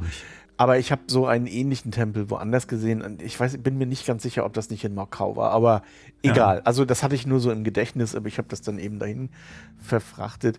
Da die Tempel sind sozusagen Gebrauchstempel, also nicht so Touristentempel, sondern ja. die werden wirklich frequentiert, äh, sehr, sehr intensiv sogar. Äh, auf Lama, aber bei dir auf der Insel wahrscheinlich auch ein, zwei. Ja, ja. Ah. ja, ja. So, wie viele haben wir hier? Drei, vier, ja. Also meistens Tenhau, also die Meeresgöttin, wird hier natürlich immer äh, gehuldigt und äh, die Tempel sind Teil Hongkongs aber selten, dass man ganz alte findet. Also ich bin immer wieder erstaunt, wenn man dann genau hinschaut, so seit wann gibt es den Tempel? Ja, 1980 gebaut. Ja. aber okay. Äh, ja, es gibt diesen einen großen dort unten am Wasser. Ich weiß, habe den Namen gerade nicht parat. Den müsste ich auch erst in meine Fotos gucken, wie der heißt. Aber ja. der bekannteste Tempel in Hongkong eigentlich. Ähm, Jetzt habe ich so pautlich im Kopf. Sorry. Ja. Nee, Moment, ich erzähle Quatsch gerade. Das ist in Macau. Ah, ja, okay. Nee, ist ganz woanders. ja, so den, den berühmtesten, den könnte ich hier gar nicht aufmachen. Also es gibt halt viele kleine, die alle irgendwie so für sich stehen und ganz mhm. hübsch sind. Da habe ich auch einen, der auch immer noch Kowloon-Zeit äh, ist. Das ist der Tempel oder das Kloster der 10.000 Buddhas. Äh, nennt sich Kloster, aber da ist gar kein Mönch. Und äh, mhm. das Tolle ist, wenn man, der ist auf einem Berg, den er klimmt, sind rechts und links äh, Buddha-Statuen und, und alle haben unterschiedlichen Gesichtsausdruck oder irgendeine Pose. Und äh, das sind 10.000 bis da hoch. Äh, mhm. Äh, ich wollte mal das Projekt machen und jeden einzelnen fotografieren und mir da so ein Emoji-Alphabet draus machen, weil die, die, die Gesichtszüge alle so unglaublich sind. Ich habe ein paar Fotos geschickt, die kannst ah, du interessant, ja, ja. einpacken. Also das ist auch äh, noch eine Empfehlung der 10.000 Buddha-Tempel Ja, was mir noch einfällt, was ich in dem Buch auch erwähne, das sind die Kamikaze-Höhlen. Davon, ja. die kenne ich von Lammer. Ob es die auf anderen Inseln gibt, weiß ich nicht. Das hat irgendwie was mit der Phelps-Formation zu tun, glaube ich. Also ja. mit dem, mit dem ausgewaschenen Limestone. Also die sind nicht genau. künstlich erzeugt, sondern die sind irgendwie so entstanden und waren wahrscheinlich früher auch beliebte Verstecke für die ganzen Schmuggler und was es da so ja. gibt. Gibt es die bei dir drüben auch auf der Insel? Oder? Nee, wir haben keine. Also gegenüber auf Cheng Chao ist eine. Da bin ich auch mal drin rumgekrabbelt. Nee, wir haben ja keine Caves. Also es ist zwar hier auch recht felsig. Wir haben einen kleinen Berg hier auf Peng Chao, was im Übrigen auch ein wunderbares touristisches Ziel ist. Aber äh, so viele Attraktionen gibt es hier nicht, außer vielleicht so ein kleines einen kleinen Stein, den alle bewundern, auf dem einfach nur steht, der Polizei ist es verboten, unsere Fischerboote zu konfiszieren. Das kommt aus der Zeit. Äh, da äh, haben die Polizeibeamten, um Schmuggler zu jagen, immer den Fischern die Boote hier weggenommen und sind damit losgebraust, bis die Fischer irgendwann die Schnauze voll hatten und haben vor Gericht erwirkt, dass das illegal ist und haben das dann in den Stein gehauen und hier auf mhm. die Insel, ja, in den Boden gerammt und wenn Polizei kam, haben sie mal ja. auf den Stein verwiesen. Ich glaube, diese die Schmugglergeschichte, der kann man heute nicht mehr so richtig nachempfinden, oder? Gibt es da noch irgendwo so Sachen, weil ich, viele Hongkonger, die nennen das Hiking. Also die gehen dann, ja. fahren dann so am Wochenende irgendwo raus. Da gibt es ja auch diesen Geopark. Ähm, genau, ja. Im Nordosten ist das, ne? Ja. ja, ja ähm, und so um dann einfach zu wandern. Also weg von ja. der Stadt und einfach so durch die Natur zu wandern. Hast du da ein paar Tipps, wo man da eigentlich hin könnte oder? Also das sind, hier gibt es ein äh, sehr ausgebautes Wanderwege-System, äh, die alle gut beschildert sind und äh, wo du für jeden Geschmack was findest. Also da jetzt einen Tipp zu geben, ist schwierig. Also es kommt halt wirklich darauf an, äh, wie viel Kilometer, wie viel Höhenmeter du machen willst. Ich mache das ziemlich regelmäßig und es ist dann auch davon abhängig, von wo aus du starten willst. Da können wir auch ein Buch verlinken, das Hongkong hm. Hiking Buch, das ist auch von einem Deutschen oder einem deutsch sprechenden. Egal. Da ähm, wundern wird es äh, mich nicht, ja. Bitte? Wundern wird es mich nicht. Nee. Aber das ist hier schon so der Volkssport. Also mhm. ich, ich fahre meistens hier äh, für einen kurzen Hike von äh, Pengchao rüber nach Lantau Island. Ah, ja. Auf. Lantau hast du wunderschöne Strecken. Also das ist dann. Das ist aber so recht industrialisiert und auch durch den Flughafen und so nicht. Nein, nein, du bist da schnell raus. Also den Flughafen siehst du dann oben vom Berg, das ist dann ziemlich weit weg schnell. Also Aha, den okay. Tigers Head irgendwie. Habe ich nie, ehrlich gesagt, also Landau habe ich nie auf dem Schirm gehabt, weil ich dachte, ja. mh, hm, nicht so. Nee, da, da täuschst du dich. Landau hat äh, unglaublich schöne Ecken und ist vielleicht sogar äh, so diese wilde Ecke, die du in deinem Buch beschreibst, würdest du eigentlich eher mm. auf Landtau finden. Also da findest du auch irgendwelche verwunschenen kleinen Pagoden etc. irgendwo in, im, im Wäldchen. Also da. Ah ja, ich erinnere mich, auf Landtau war ich doch schon mal. Da gibt es auch eine Silbermine, ne?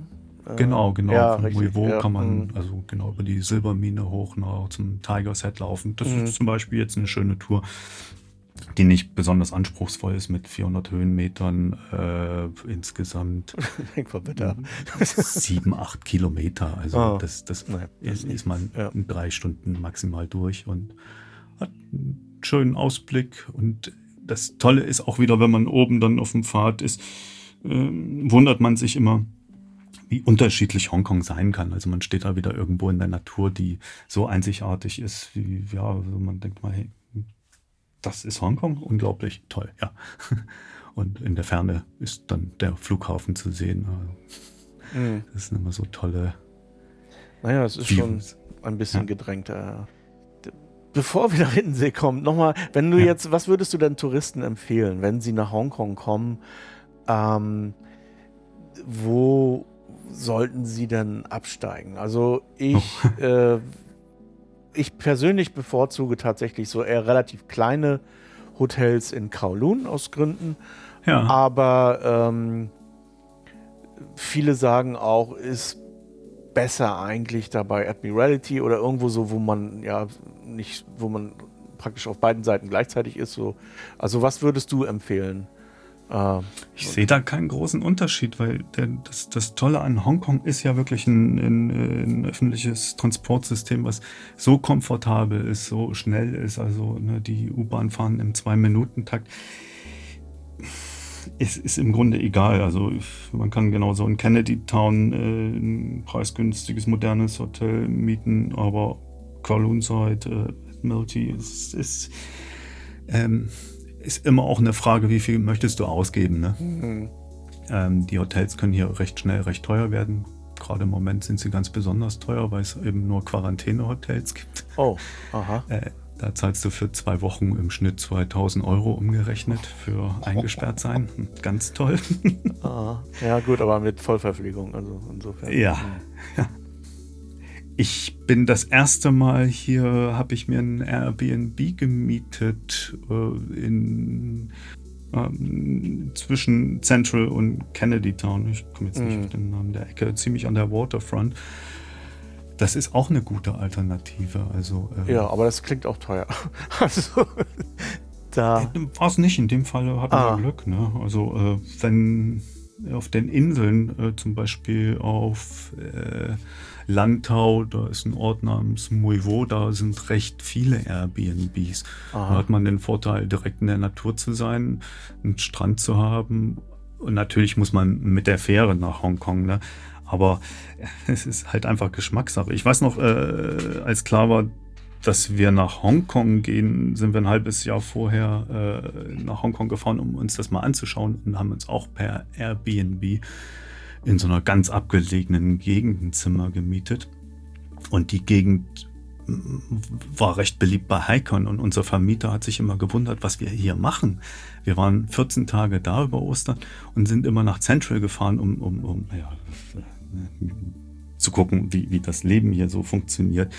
Und der konnte es gar nicht fassen, dass wir nicht wandern gehen. Ne? Für den war klar, wenn man nach Hongkong kommt, geht man wandern. Aber mhm. Naja, weil man tatsächlich mit der Metro schnell drin ist. Also vielleicht ja. ist das auch der Hinweis, dass man, ist eigentlich völlig Wumpe, wo du bist in Hongkong. Hauptsache, du hast die Metrostation einigermaßen bei dir. Dann ja. geht's schnell. Man könnte auch draußen in Goldküste oder so. Das ist auch nicht schlecht da. Das gefällt mir auch. Da gibt es auch so offen gelassene Steinbrüche und so. Ja, ja. Aber man muss mit dem Bus fahren und das kann dauern und ist auch nicht bequem und ah. Ja, ich würde mal gucken, mir das MTA in der Nähe ist und dann mhm. ist schon alles gut. Ne? Also, ja. ja. Also ist sehr komfortabel, das öffentliche Transportsystem hier. Das ist auch das, was ich an Hongkong so feiere, dass man äh, einfach wirklich einen Komfort hat. Ich verstehe die Leute nicht, die hier ein Auto haben. Es sind nur sehr wenige und das ist hier mehr so ein äh, Luxusgegenstand. Ja, das ist ein Statussymbol. Genau. Nichts anderes, mhm. weil fahren willst du hier nicht um braucht auch keiner. Ne? Ich habe mal irgendwann die Zahlen gelesen. Auf 1000 Einwohner haben neun ein Auto. In Deutschland sind das auf 1000, glaube ich, 700. In den USA 850. Hm. So. Und ich ja. finde, die Metro ist auch nicht so voll wie zum Beispiel in Tokio oder so. Also das ist nee. noch alles ganz entspannt. Und abgesehen davon, als Tourist braucht man sich ja jetzt auch nicht unbedingt an die Rush Hour äh, zu halten. Und dann kann man auch ein bisschen ausweichen. Aber es ist eigentlich nicht so, nicht so schlimm wie in Japan. Bei weitem nee. nicht. Nee, nee, überhaupt nicht. Und äh, ja, es ist auch im, im, Vergleich zu Europa eben auch eine blitzblank gereinigte und mhm. äh, äh, so ein paar Eigenheiten. Man darf nicht trinken und essen in den U-Bahnen mhm. hier. Da muss man sich schon dran halten, sonst äh, zieht man sich ziemlich böse Blicke zu. Aber das verhindert auch, dass hier irgendwie rumgekleckert und rumgesifft wird. Ja, das gibt es ja in einigen Asiaten. Also ich glaube, in Japan ist es auch so. Hier ist es auch so in Hanzo. Ja. Also Essen und Trinken ist verboten. Trinken sagt keiner was. Also das ist auch irgendwo, wenn man, ich habe immer eine Wasserflasche dabei, weil äh, wenn es mir dann doch mal schwummerig wird, dann trinke ich auch in der U-Bahn. Das ist mir dann egal. Aber ähm, auch in Singapur, wie gesagt, gleiche, gleiche Geschichte. Ähm, ja, äh, ist eben so. Also dann es ist auch nicht teuer. Also das ist ja noch der nächste Punkt. Man holt sich eine Karte. Ich weiß jetzt gar nicht, wie die heißt. Irgendwie das ist hier die Octopus, Octopus genau. Ja. ja. Und ja, die lädt man halt auf. Äh, Im Convini. ja. Und das war's. Und dann fährt man mit allem, was irgendwie fährt, so. Also auch genau. mit Bus und ja, ja, mit Tram weiß ich nicht. Äh, ob die auch.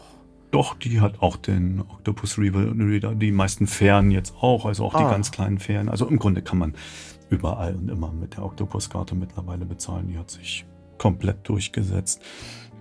Und wenn man die jetzt nicht personalisiert, äh, ist es auch ein anonymes Zahlungsmittel, worauf hier so junge, jüngere Leute auch Wert legen. Äh, ne, man kann da Bargeld drauf einzahlen, ohne da den Namen zu lassen. Ja. Gibt's ich auch glaube, als App im Phone, aber ja. ja. Ich glaube, wenn man sie personalisiert, kriegt man irgendwie 30 Dollar geschenkt oder irgendwie sowas war das. Ja, ja, genau. Ähm, Im Convini. Ja, ja. Und ja, man hat sie dann immer dabei, bis sie irgendwie abgeratzt ist. Genau. Ähm, ja, Tram, das war noch so ein Stichwort. Ähm, ah ja, die Ding-Ding, ja. Ja, da, das ist in Hongkong ein ganz normales öffentliches Verkehrsmittel. Das ist nicht so wie in San Francisco, wo die Tram so ein Touristending ist, sondern das ist wirklich eine, die ständig fährt und die auch ganz schön gefährlich ist. Also man muss da wirklich aufpassen. Die kommen einigermaßen lautlos daher und ähm, ist nicht ganz ungefährlich, wenn man da zufällig gerade auf den Schienen steht. Ja. Ja, aber das ist eigentlich auch eine schöne, ein schönes Motiv zum Fotografieren, gerade morgens, wenn so der Dunst in den Straßen ist und Super. die Straßenkehrer da so, ja. Das ist eine so. Doppelstockbahn. Es ist eben auch von oben aus den Fenstern raus, die alle äh, meistens offen sind. Äh, mhm. Ein schöner Punkt, um Fotos zu machen. Ja. Äh, auch eins der billigsten Verkehrsmittel. Es kostet für einen Erwachsenen 2 Hongkong-Dollar 60.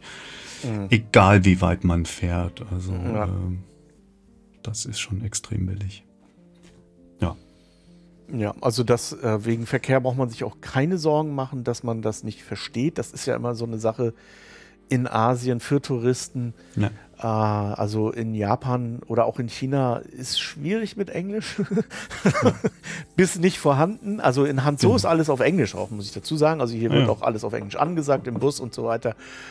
Aber manchmal kann das ein bisschen schwierig werden. In Hongkong überhaupt kein Problem. Also da Problem. findet man sich sofort eigentlich im Schlaf zurecht. Und das ja. ist wirklich ja sehr, sehr entgegenkommend. Also jedem Touristen und auch mit ja. Kindern und so. Das ist alles so einfach. Man kann sich ja. da kaum verlieren, abgesehen davon, dass es auch äh, ziemlich sicher ist dort in der Stadt. Also wenn man sich mal irgendwann verliert oder verloren irgendwo rumsteht, kommt auch garantiert jemand, der das bemerkt und, und ja. hilft einem sofort und fragt, wo, mhm. willst du hin? Also das ist ja auch ganz normal, wenn du ja.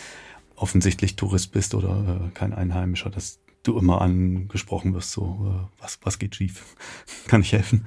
So. Ja, verlassen wir Hongkong. Du hattest mir geschrieben, als wir uns über diese Sendung unterhalten haben, dass dir das ja irgendwo so entgegenkam, weil du ja eine ähnliche Geschichte hast. Also du kennst ja auch all dieses, diese Spielorte des Buches, äh, unter ja. anderem eben auch Hiddensee und genau. die ganzen Sachen.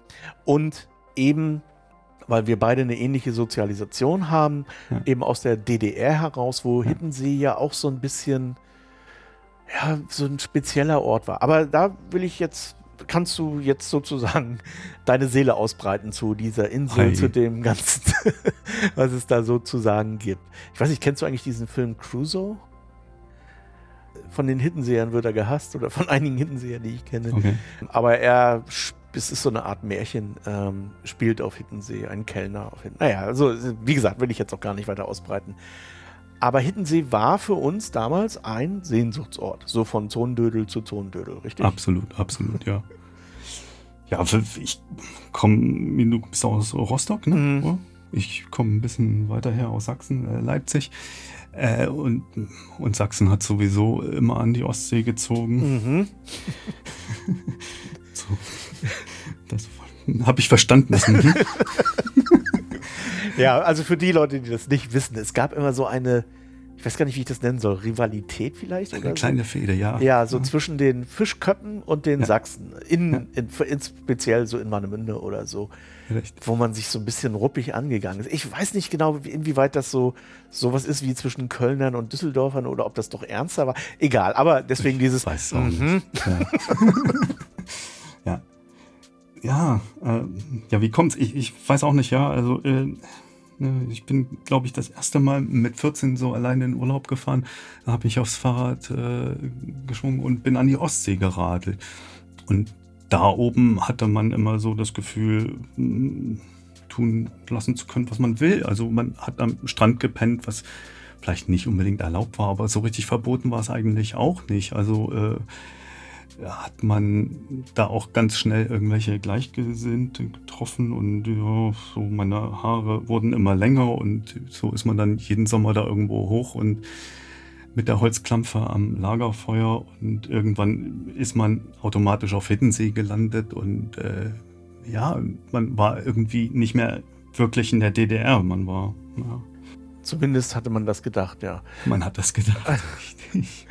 Also es, man hat sich dort ein, ein Refugium im Geiste zusammengebaut, was ja. vielleicht so gar nicht existierte, aber ja. es hat funktioniert. Ja, ja. Man hatte das Gefühl von Freiheit auf Hiddensee. Ja. Auch, aber selbst wenn man das da ein bisschen übertrieben hat, dann kam aber auch gleich die Staatsmacht an und hat einen wieder entfernt. Aber es waren eben auch die Bands dort, ne, über die wir noch sprechen wollten. Und man hatte wirklich das Gefühl, hier ist irgendwie Freiheit. Das ist ein Refugium, das ist exterritorial. Ich glaube, ja. dass dieses Wort existierte damals auch ja. ähm, außerhalb der DDR, der komischen DDR. Ja. Ähm, ja, aber es gab eben auch Freiräume. Ne? Also ich erinnere mich an eine Freundin von mir, die äh, beschlossen hat, mit ihrer großen Liebe äh, sich einfach im Dornbusch auf Hittensee zu verstecken den Sommer über und Ohrringe zu basteln. Die haben vom, von den Verkauf von Ohrringen da gelebt und haben den Sommer der Liebe da auf ihrer Trauminsel verbracht. Und abends mhm. haben sie halt am Strand mit anderen Musikern gesessen und haben Party gemacht. Das ging auch selten schief. Also ich bin äh, ständig dann auf irgendwelchen Konzerten unterwegs gewesen über die Jahre in Bansin oder sonst wo, mhm. wo wir teilweise mal eine Woche lang, als es regnete, in so einer Strandmuschel übernachtet haben und niemand hat sich da aufgeregt. Das war irgendwie alles möglich. Ne? Also ah. auch die illegalen Konzerte am Strand.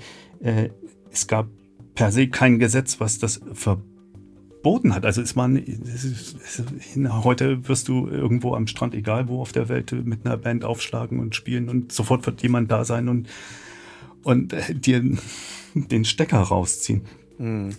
Dem war nicht so in der DDR. Also da kam dann vielleicht der ABV mal vorbei und hat gesagt, macht nicht so lang äh, oder nicht so laut oder mhm.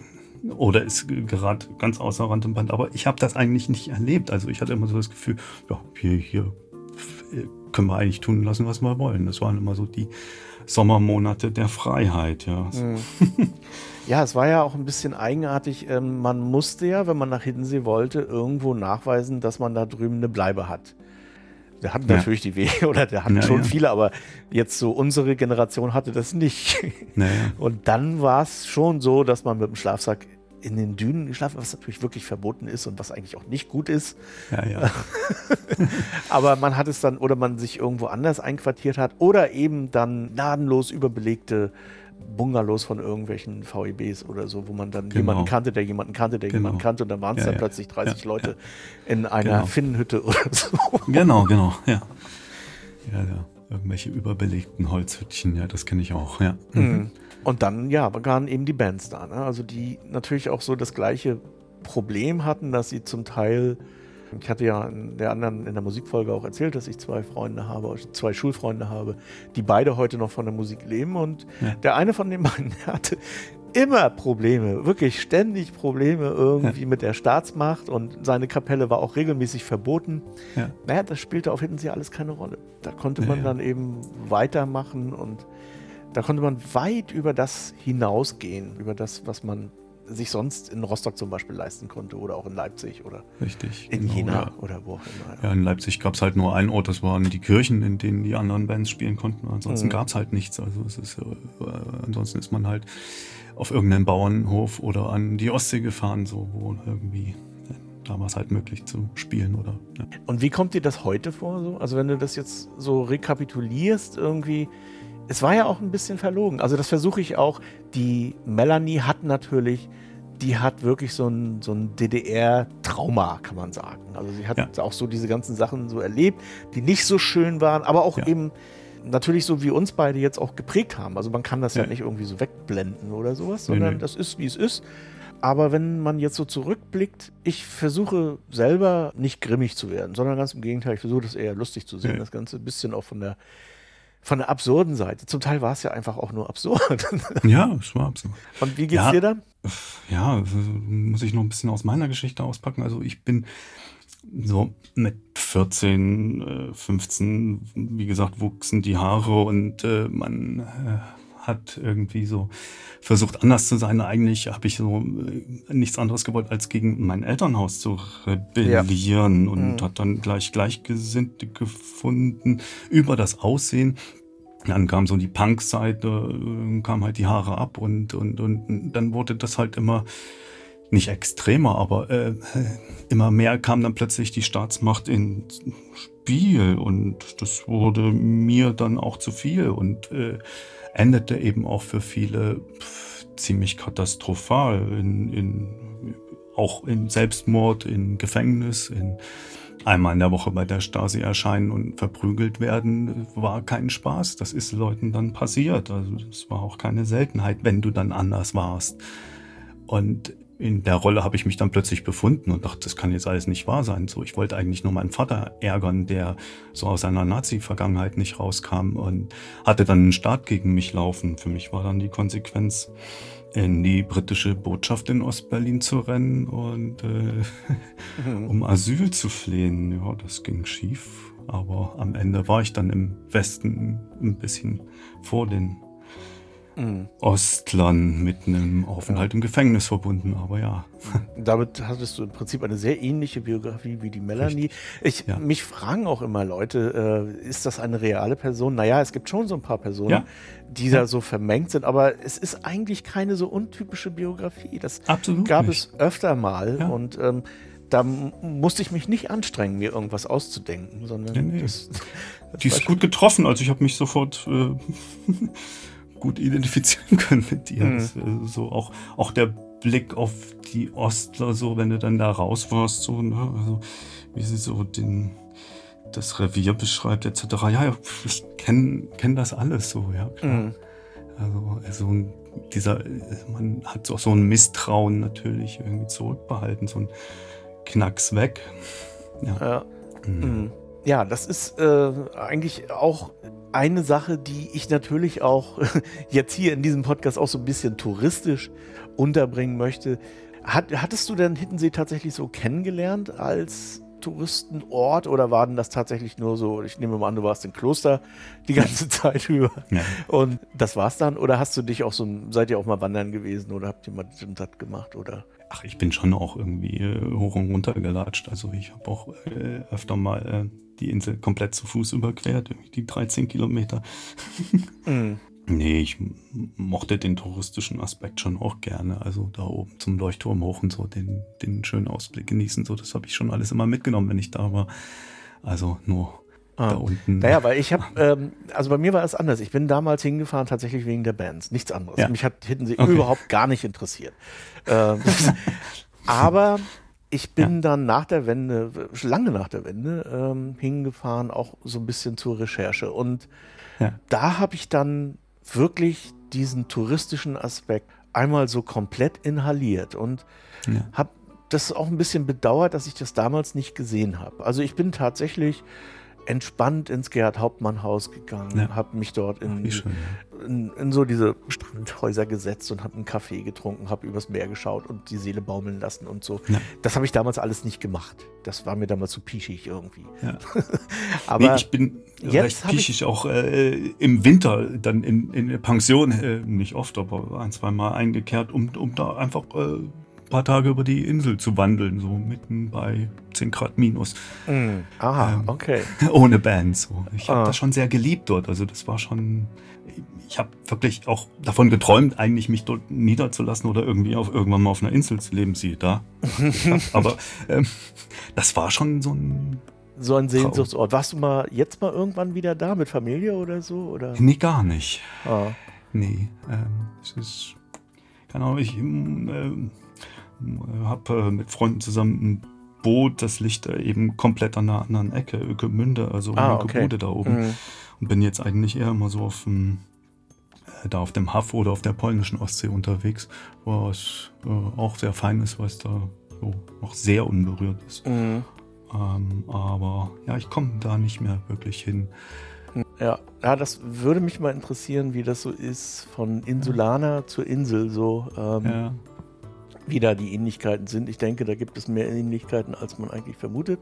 ja, Also diese Erfahrung, die wir gemacht haben mit Hiddensee, die ist ja nicht so ein DDR-geborenes Ding, sondern das gab es ja auch schon in den 20er Jahren oder dann Genau. während der Nazi-Zeit oder was, dass Genau. Leute immer wieder dorthin gefahren sind, einfach um, ja, warum eigentlich? Um abzuschalten oder um ja, andere. es ist so eine romantische Verklärung, ne? also Mhm. Insel, Abgeschiedenheit und ja, ja, so ein Zauberberg So. eben, ne? dass man dann genau, genau. Ja, dann so etwas hinter sich lässt, Ja. äh, was dann aber unangenehmerweise doch auf einen lauerte.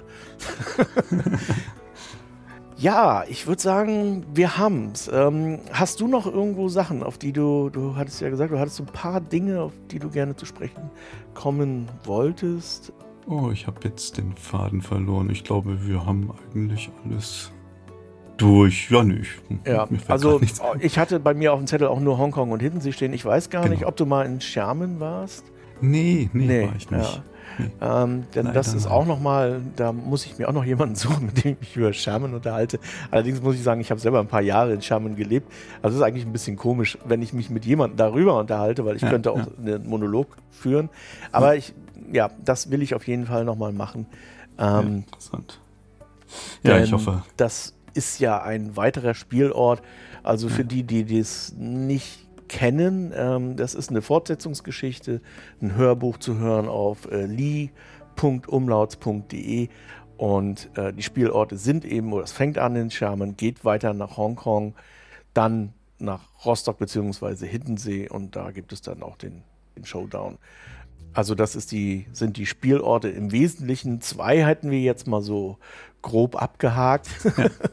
ähm, zu Hongkong kann man wirklich noch sehr viel sagen. Also eigentlich Ja, könnte ich da stundenlang. Hilfe. Das ist Äh, Material ohne Ende. Ja, du das- hattest mich vorhin auch gerade getriggert mit diesen ganzen Fotomärkten. Da gibt es ja auch einen ja. Laden an dem anderen und noch.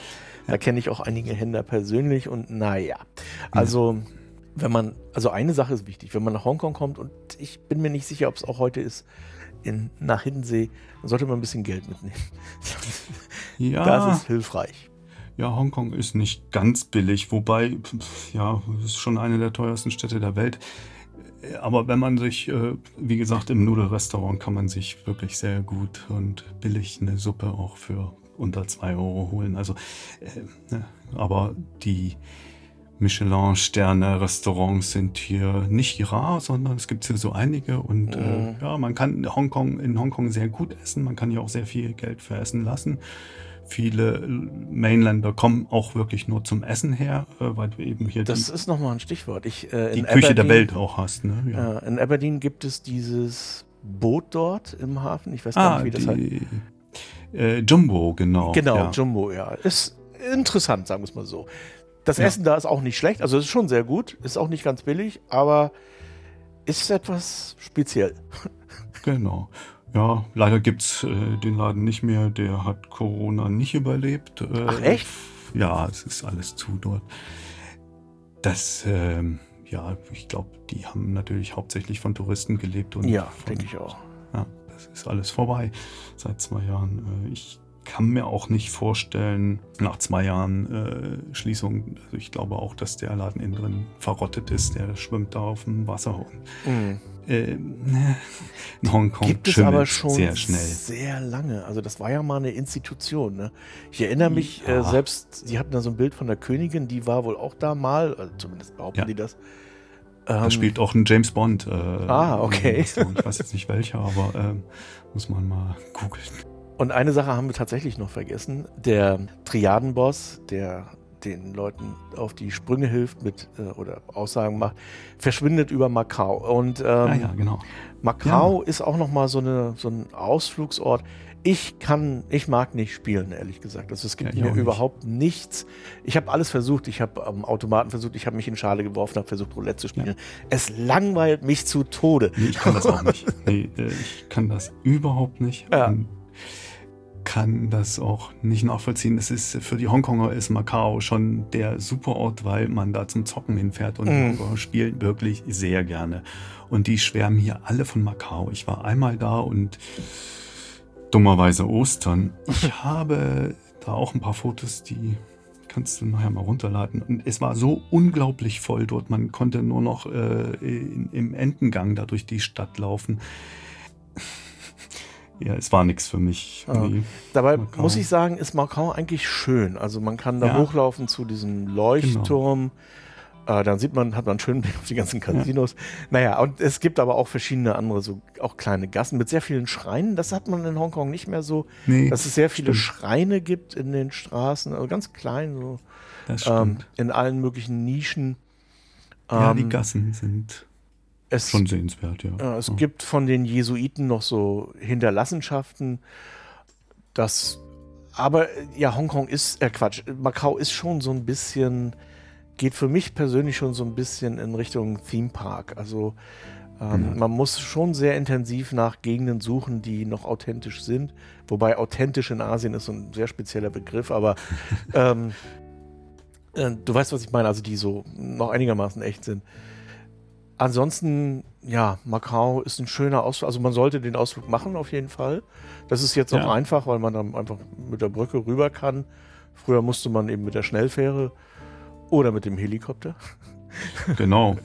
Davon habe ich auch immer geträumt, mit dem Helikopter da mal rüber zu düsen, aber äh, ich glaube, das ist recht teuer. Nee, so teuer war das gar nicht. Also ich weiß nicht, ob der jetzt noch fliegt, weil wäre ja Quatsch eigentlich. Aber Der ähm, fliegt nicht. Nee, das ist alles zu. Der Ja. ganze Fähranleger und die Mhm. Heli-Plattform, das ist alles geschlossen. Ja, da ist nix. ja, das hatte so 100 Euro pro Person gekostet oder so. So billig. Ja, ja. Jetzt äh, bin ich erstaunt. Ja, ich, wir sind damit geflogen und ich dachte, ich könnte fotografieren, aber das war so eine Verkehrsmaschine, Oh. so für acht Sitze oder irgendwie sowas. Ja.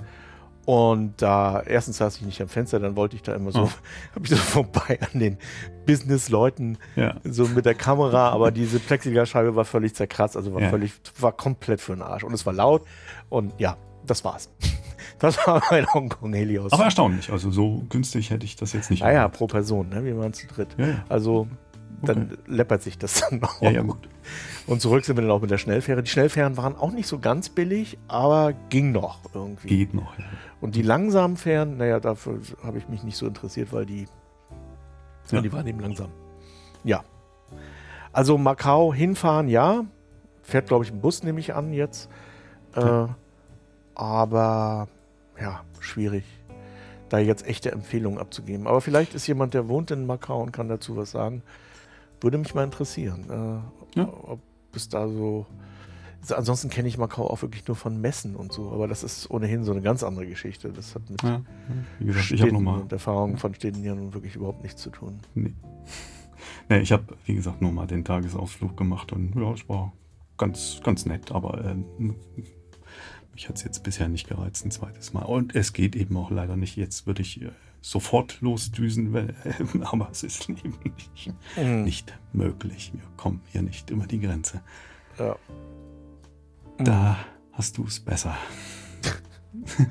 Naja, also im Augenblick ist es hier auch ein bisschen schwierig. Aber das, okay, das ist aber beiseite. Ähm, wenn jemand diesen Podcast in ein paar Jahren hört, der fragt sich, was, was ist denn da los? Genau.